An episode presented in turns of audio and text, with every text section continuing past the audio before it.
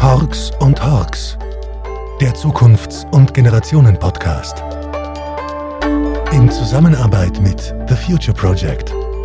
Zwei Zukunftsforscher, Vater und Sohn, betrachten und kommentieren den Wandel der Welt. Hey Dad, ich bin jetzt 30 und es ist etwas passiert, dass ich glaube ich, wenn ich zurückblicke, niemals gedacht hätte. Wir versuchen ein neues Experiment zusammen. Ein Projekt. Das heißt Project. Wir leben ja in einer Zeit der Projekte. The Future Project. Und ähm, das ist eben eine Reise, ein Experiment, ein, ein Versuch, Zukunftsforschung noch einmal neu zu erfinden oder noch einmal zu durchdenken oder noch einmal zu rekonfigurieren, wie immer man das ausdrückt.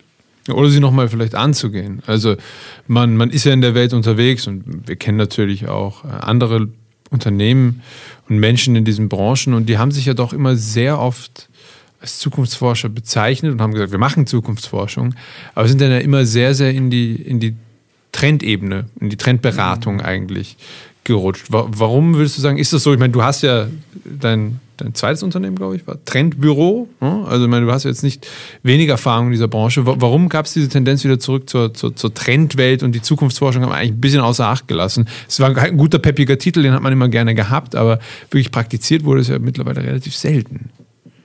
Ja, Trendforschung kann man eben so schön verkaufen. Ne? Mhm. Das ist, du hast einen Trend und sagst, wow, ja, damit kannst du was verkaufen. Und die Kunden kommen ja aus der Wirtschaft und es ist eben sehr viel schwieriger ähm, zu erklären, was Zukunftsforschung im Kern ist. Zukunftsforschung ist ja so ein Geheimnis. Ja? Da kann jeder irgendwie behaupten, dass er das tut, obwohl es übrigens auch ähm, durchaus universitäre Lehrgänge für, für äh, Zukunftsforschung gibt. Ich weiß, ich mache ein paar. also, ich doziere ja für du ein paar. Du machst selber also. ein paar, aber das ist wahrscheinlich auch eher ein bisschen näher noch an der Trendforschung. Die Trendforschung zerlegt ja die Welt in lauter einzelne Bestandteile, nämlich Trends. Und wir haben in den letzten Jahren festgestellt, und das hat auch viel mit dieser Krise zu tun, in der wir uns heute befinden, dieser Omni-Krise, also diesem großen Krisengeschehen, dass die Zukunft oft nicht in die Richtung geht, wie die Trends behauptet werden. Trends sind oft opportunistische Feststellungen. Ja? Also man erfindet Trends. Und wir haben Trendbüro damals verlassen, das ist schon 25, 30 Jahre her, weil es eben dazu kam, dass ähm, im Grunde genommen das Marketing von uns verlangt hat, ja, machen Sie doch mal einen Trend, erfinden Sie mal einen Trend. Ja, also es ist ja so ein Wording. Und die Megatrends sind etwas anderes, in der Tat, aber wir sehen eben auch, dass die Megatrends, so wie John Naisbitt sie erfunden mhm. hat, der bekannteste weltweite Zukunftsforscher ist ja John Naisbitt, der hat den Begriff der Megatrends schon in den 80er Jahren des vergangenen Jahrhunderts erfunden. Und diese Trends, mit denen haben wir viele Jahre gearbeitet und wir merken, sie, sie, sie haben so etwas merkwürdig Zerfallenes. Sie sind nicht mehr frisch. also man könnte sagen, also Globalisierung, Individualisierung, Konnektivität, das sind oder Wissensgesellschaft. Kann sich heute jemand noch etwas unter Wissensgesellschaft vorstellen? Wir wissen ja inzwischen gar nicht mehr, was Wissen ist. Es ist auch eine Unwissensgesellschaft, ja durch das viele Wissen geworden. ja, also wir haben eine über, über wie sagte Naisbitt immer so schön, wir, wir ertrinken in Informationen und sehen uns nach Wissen. Und diese Ganzheitlichkeit der Zukunftsforschung, die eben versucht, verschiedene Disziplinen von der Philosophie bis zur Psychologie, bis zur Soziologie. Ich selber habe ja mal ähm, Soziologie studiert, du hast Kultur- und Sozialanthropologie. Genau. Und darüber hinaus zu gehen, die Welt zu verstehen in ihrem Wandel, dafür braucht man andere Tools, andere Instrumente. Und es gab eben mal Zeiten vor vielen, vielen Jahren nach dem Krieg in Amerika, wo, wo die Zukunftsforschung entstanden ist.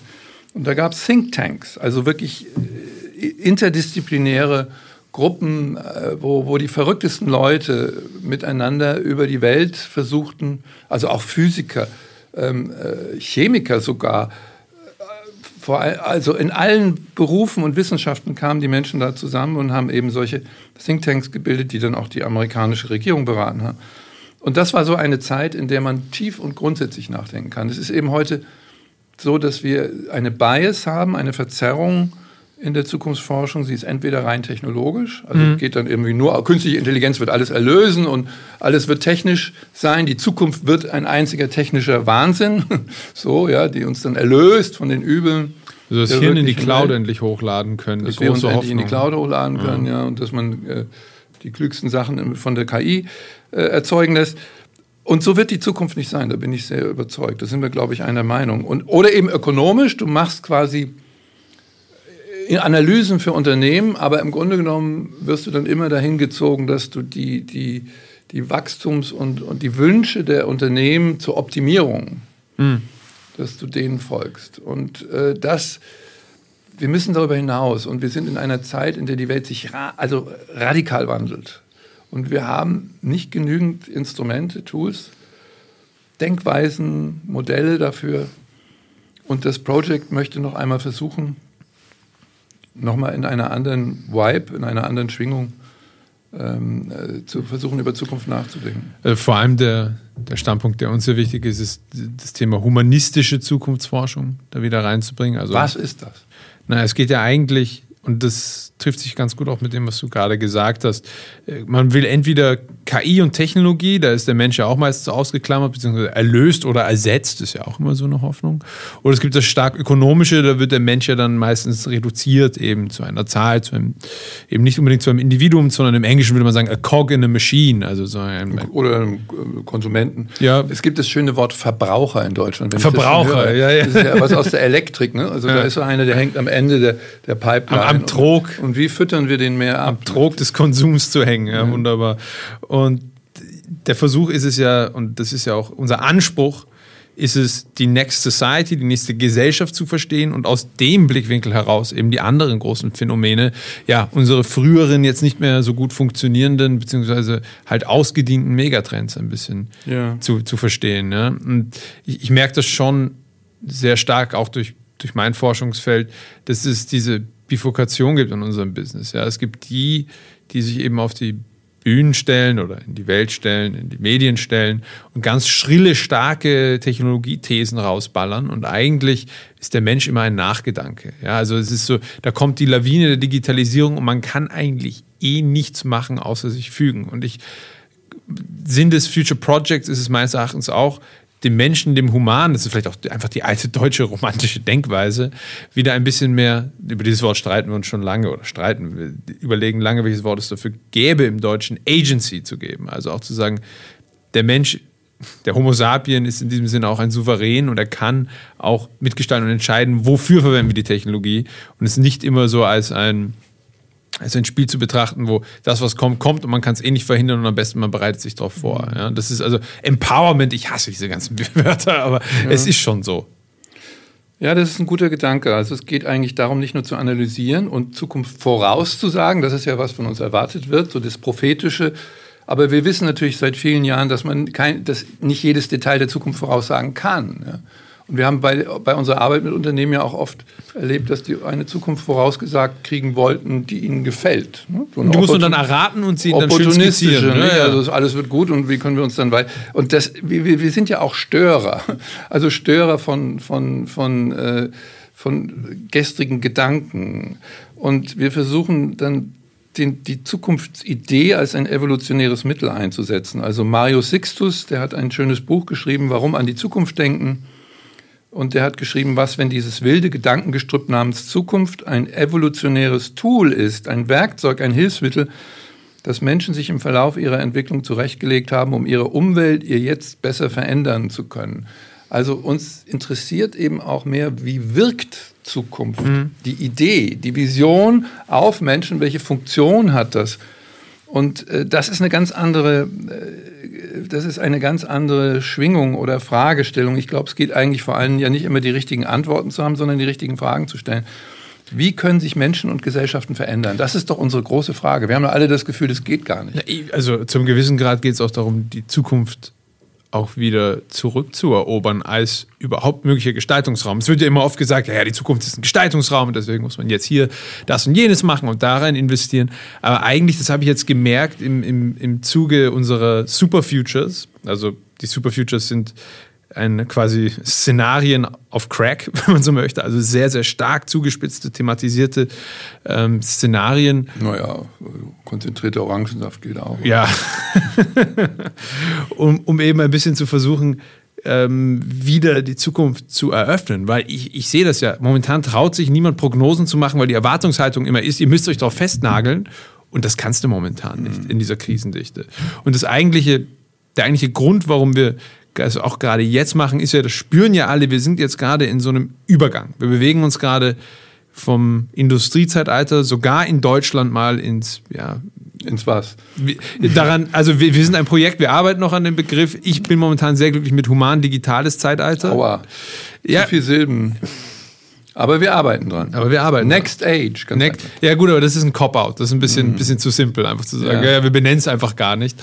Aber diesen Übergang jetzt zu erkennen, mitgestalten und vor allem, wie du auch sagst, Methoden zu entwickeln, sodass dass man diese, also ich merke das ja, wenn ich das Konzept der Omnikrise vorstelle, ja, die sagt ja, es ist nicht eine Polykrise, wo man viele verschiedene Krisen hat, sondern es sind mehrere Krisen, die sich gegenseitig bedingen und verstärken. Und deswegen wirkt es gerade so, ja. so, so, also deswegen hat es gerade so ein, ein Sog und deswegen scheint es nicht aufhaltbar zu sein.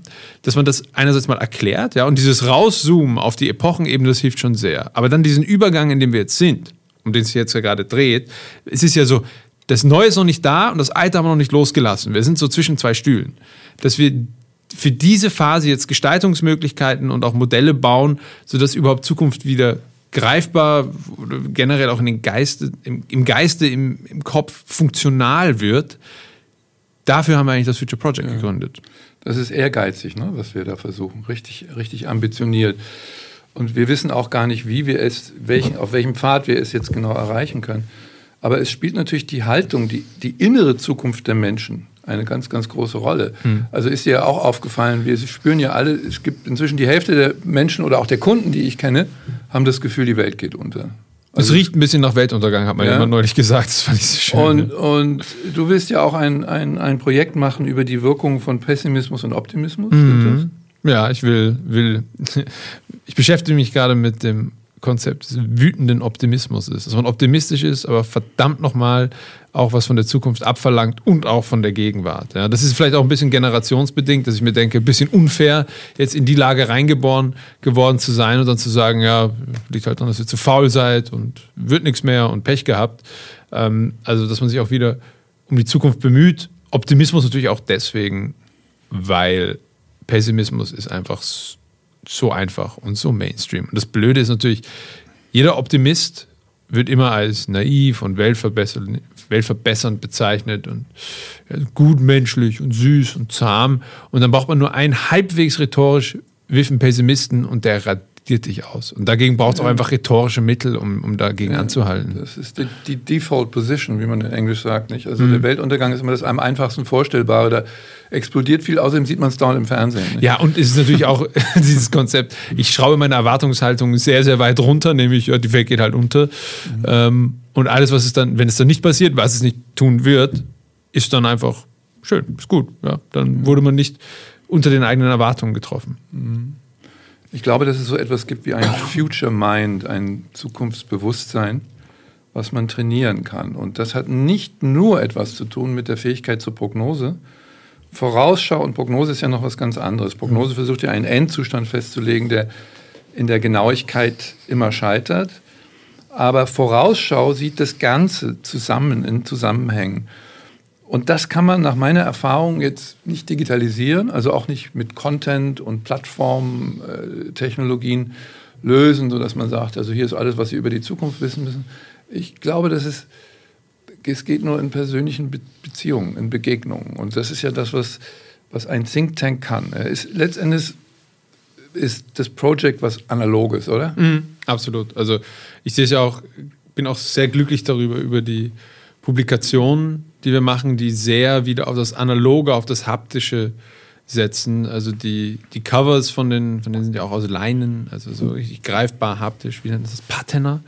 Und ich meine, das sollte, kann man hier, glaube ich, auch ganz stolz verkünden. Ja? Also unsere erste Jahrespublikation, das Beyond, das hat sich ausverkauft. Also und in keiner schlechten Auflagenzahl. Also das sind hochpreisige, sehr analoge auch sehr langsame, slowe Produkte eigentlich. Also dieser Markt ist nicht tot. Ja? Also auch wenn die Medien da und drüber schreiben, dass, dass das Print stirbt und so. Wir haben jetzt, wir haben ja wir haben Superprint, Megaprint, Gigaprint quasi gemacht. Wir haben noch printiger als Print gemacht.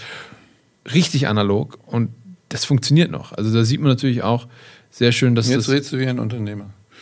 Ja, ein bisschen muss es ja auch sein. wir, haben den, wir haben den Markt antizipiert und haben die richtigen Produkte für die Lage gebaut. So. Ja, ne? du, also, du hast bist schon sehr tief ins Marketing ge gegriffen, offensichtlich. Ich sehe das Project aber gar nicht so sehr als klassisches Unternehmen. Ist es ja auch nicht. Es ist, ist es nicht. Es ist der Versuch einer eine, eine ökonomischen Struktur eines Netzwerks. Also das, natürlich muss Geld fließen, sonst können wir das nicht. Aber es soll, muss anders sein als, als das, was man normalerweise so als Optimierungszwang dann braucht. Wir brauchen Zeit, um denken zu können und auch miteinander denken zu können, mit unseren, unseren Partnern im Netzwerk, die, mit denen wir teilweise, die, die wir ja teilweise schon viele Jahre kennen. Und äh, das ist das, was natürlich in klassischen ähm, Unternehmen in, in der Wissensökonomie dann, dann nicht so einfach zu machen ist. Das ist, das ist unser Dilemma, aber es ist, glaube ich, ein, ein spannendes Dilemma, weil an die Zukunft kommt man nicht ran, wenn man in reinen Verwertungskategorien denkt. Und deshalb ist für uns die Beziehung ja zu unseren Kunden äh, viel wichtiger. Wir machen ja, also das Project heißt ja auch, dass wir im Wesentlichen Projekte machen. Also mhm. wir, wenn wir mit Firmen zusammenarbeiten, dann begleiten wir sie nicht als Berater, sondern wir bauen dann einen lebendigen Think Tank, der etwas, etwas Neues entwickelt, bis hin in die Innovation. Und das war eigentlich immer meine Grundidee. In der Zeit der Trendforschung sind wir immer beim Marketing hängen geblieben. Ne? Wir ja. sind nie zum, in die Innovation hin, also da, wo die Produkte gemacht werden. Und dann ging es eigentlich immer nur den Scheiß, den es gab, immer noch besser zu verkaufen. Aber das ist eigentlich nicht die Grundintention, die die, die wirkliche authentische, tiefe Zukunftsforschung haben sollte, sondern die Zukunft in den Menschen hervorrufen, ja? provokare. Ja, wir schaffen Begegnungen mit interessanten, spannenden Zukunftsdenkern und dadurch auch Begegnungen mit der möglichen Zukunft. Das ist ja eigentlich die Aufgabe, die wir uns vorgenommen haben und es vor allem auch wirklich als Netzwerkgedanken zu begreifen. Ja? Also wir haben, das kann man glaube ich so sagen, durch unsere beiden Jobs das Privileg gehabt, dass wir eine Menge teilweise sehr verrückte, aber unglaublich interessante Leute rangekommen sind. Und die zu bündeln und dann eben zur richtigen Zeit an den richtigen Ort zu bringen, das ist eigentlich die Aufgabe des Projects. Ja. Also gibt ja dieses sehr pathetische Zitat, das, glaube ich, dann irgendwann eine Bank gekauft hat. Äh, Zukunft entsteht, wenn Beziehungen gelingen. Ne? Aber es kommt so ein bisschen hin. Der Unterschied zwischen Hellsehern, Wahrsagern und Prognostikern liegt in der Transparenz. Beim Wahrsager kümmert sich niemand darum, ob er Kaffeesatz oder Handlinien liest, man beurteilt ihn nach seinen Resultaten. Bei einer seriösen Zukunftsarbeit begegnen wir uns in einen Dialog mit der Zukunft und deshalb müssen wir die innere Struktur der Zukunft verstehen und nachvollziehen. Paul Sappho. Paul Sappho ist einer der berühmten amerikanischen Zukunftsforscher. Und also in meiner Biografie habe ich auch sehr viel gelernt von dem, was geht oder was gut ist und was nicht geht von anderen. Nicht? Also man muss sich in einem gewissen Alter, das ist jetzt meine Biografie, auch dann neu erfinden. Wenn man dann immer das Alte weiterkaut, dann kriegt man ein Problem. John Naisbitt zum Beispiel, der Erfinder der Megatrends, ist mit in meinem Alter mit fast 70 nach ist China. nach China mhm. gegangen und hat versucht, die chinesischen Megatrends aus dieser Kultur herauszufiltern. Das war ein großes Experiment und daraus ist eine wunderbare Arbeit, die nie gewürdigt worden ist, entstanden die Welt mit den Augen chinesischer Kultur zu sehen, ja? also asiatischer Kultur. Mhm. Und, und das, also, das ist auch noch so ein Aspekt, ich würde gerne global sein, also wirklich im Sinne von Overview-Effekt, den Planeten von außen sehen, die verschiedenen Denkweisen, die es gibt über die Welt, die jetzt miteinander clashen. Ja, wir haben ja Kulturkriege auf der Welt, aber die eben auch miteinander zu kombinieren. Die Asiaten denken anders als wir. Die arabische Welt hat, tickt völlig anders. Und ich glaube, wir, wir scheitern momentan auch daran, dass das alles so nah aneinander rückt, dass es konflikthaft wird, schon seit vielen Jahren. Ja. Und so eine, eine globale äh, Denkweise, die dies, das in sich aufnehmen kann, das ist auch ein, ein geistiges Experiment, was ich sehr spannend finde. Ja, deswegen ist ja unser Name auch Englisch. Unsere Modelle sind auch alle in Englisch. Also ich ja sowieso als Sohn einer Engländerin mit jetzt selbst einem irischen Pass und einem deutschen Vater. Ich bin ja sowieso der, der immer ins Internationale rausdrängt. Ich meine, ich habe, glaube ich, mein, meinen ersten großen Vortrag in Las Vegas damals gemacht. Ja, erzähl mal, was war das? CES. Autos, ne? Das war für Daimler damals noch. Ja. ja. Das war, war, für Daimler. Nur das, das hat mir eigentlich die Augen auch geöffnet. Aber das war ganz gut. Das, das war, war, nicht gut. nur Show. Nein, nein, das war, das war gut. Da war einer, da habe ich einen unserer netten, verrückten äh, ja, Zukunftswegsbegleiter kennengelernt, Daniel de Paris, der bei Daimler große Planungsprojekte macht. Und da hat man dann gesehen, wie die internationale Businesswelt, das muss man auch sagen, weil ich bin ja der, der am meisten auch Kontakt damit hat, so internationale Briefings und so. Das ist schon nochmal ganz anders. Ja. Das ist schon nochmal ganz anders. Und da, da hinaus rauszugehen, und das ist mein, mein großer Wunsch auch und mein Ziel auch für die Zukunft, ist es diese, weil wenn wir denken, hier im deutschsprachigen Raum ist die Zukunftsforschung auf Technologie zugeschnitten, musst du mal nach Amerika gehen oder ja. nach Asien, da gibt es so gut wie gar nichts anderes, ja. dass wir wirklich diese humanistische, deutsche, Romantik geprägte Zukunftsforschung hier bündeln und dann auch in die Welt exportieren und mit ihr in Resonanz gehen. Das, mhm. das finde ich eigentlich, ist das, das spätere Ziel, wenn man so möchte, des Projects, weil jetzt momentan müssen wir natürlich auch uns ein bisschen darauf fokussieren, unsere Methoden erstmal festzuzurren. Und wenn wir schon bei Methoden sind, ähm, könntest du noch einmal am Ende jetzt ähm, kurz unser zentrales Modell erklären, ähm, was es mit den Transformationen und dem Future System auf sich hat.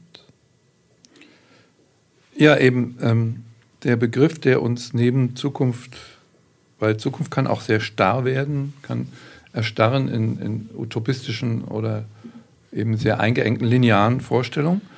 Der Begriff, der uns eben mehr interessiert, ist Transformation, also Veränderung. Wie, wie ändert man sich? Und ich glaube, dass es so etwas gibt wie eine innere und eine äußere Zukunft, also dass Hirn macht sich Vorstellungen und nach diesen Vorstellungen richten wir uns auch aus. Also die, die beeinflussen ja auf dem Wege von Self-Fulfilling Prophecy auch unsere Handlungen und dann die Zukunft selbst. Also die Bilder der Zukunft erzeugen auch zu einem großen Teil. Die meisten Menschen denken ja, dass Zukunft auf einen zukommt wie so eine Lokomotive und einen dann überfährt. Ja, das ist momentan das Lebensgefühl. Aber uns selbst zu Gestaltern machen und selbst wenn es nur in einem kleinen Bereich ist, das ist, glaube ich, das Gebot der Zeit, weil die Ohnmacht der Menschen, die ist ähm, sehr groß. Und diese Bedeutung von Zukunft, ähm, die kann man sehr schön in einem kleinen Gedicht ähm, fassen, das der Psychologe Stephen Gross, einer meiner Lieblingspsychologen, der hat wunderbare Fallstudien über die Irrtümer des Geistes, aber auch seine Großartigkeit geschrieben. Und der hat ähm, es so gedichtet, die Zukunft ist kein Ort, zu dem wir gehen, sondern eine Idee in unserem heutigen Bewusstsein, etwas, das wir erschaffen und das uns dabei verwandelt. In diesem Sinne sollten wir es offen lassen. Es ist ein Experiment, Future Project.